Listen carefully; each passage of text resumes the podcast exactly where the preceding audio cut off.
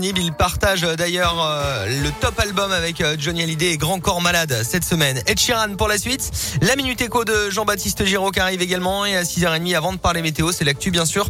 Le journal 100% local de Colin Cotte à mes côtés. Bonjour Colin. Bonjour Alexis, bonjour à tous. Ça à la une de l'actualité, il s'en était pris à une jeune aveugle à Clermont-Ferrand. Il y a quelques années, un homme de 56 ans condamné à un an et demi de prison avec sursis. En début d'année 2019, il avait donc agressé sexuellement la jeune femme. Tous les deux faisaient partie d'une association qui met en contact des personnes aveugles avec des bénévoles prêts à les aider. Le prévenu a reconnu à la barre avoir eu de l'attirance pour la victime.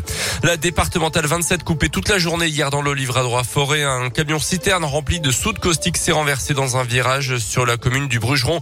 Dans le Puy-de-Dôme, le poids lourd venait de Noir-Étable dans la Loire, se rendait sur le site de Sanofi, de Sanofi à Vertolaye. La conductrice du poids lourd a été transportée au centre hospitalier de Thiers pour des examens. Des équipes d'intervention risques chimiques et biologiques du SDIS du Puy-de-Dôme sont intervenues mais aucune pollution ni odeur suspecte n'ont été décelées.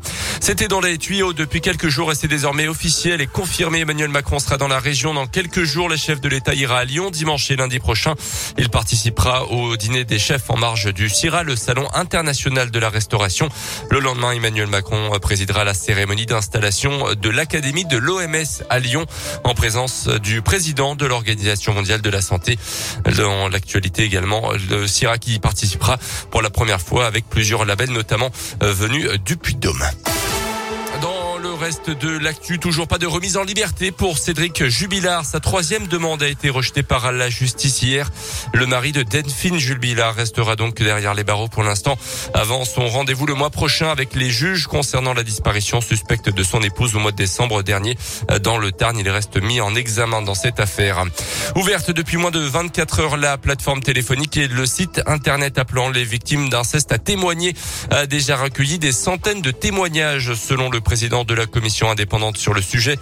Un numéro de téléphone, le 0805 802 804 est ouvert depuis hier, tout comme le site civis.fr. Pour rappel, 160 000 enfants sont victimes de violences sexuelles chaque année dans le pays.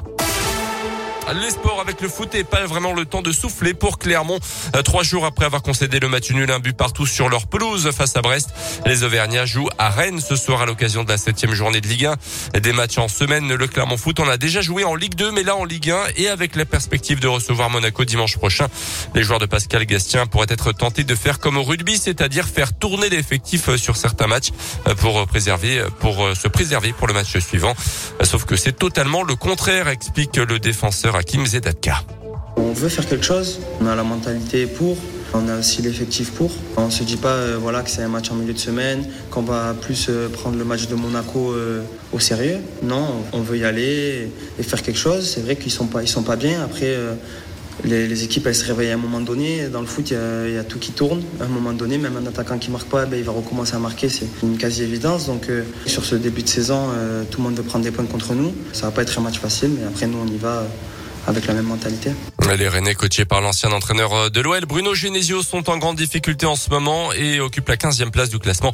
Rennes Clermont Foot, coup d'envoi à 19h ce soir. Et puis en cyclisme, la sélection finale pour les mondiaux a été dévoilée. Sans surprise, le champion du monde auvergnat, Julien Lafilippi, figure tout comme le TGV de Clermont, Rémi Cavagna, mais pas de Romain Bardet. En revanche, le coureur de Haute-Loire, la course se tient ce dimanche en Belgique.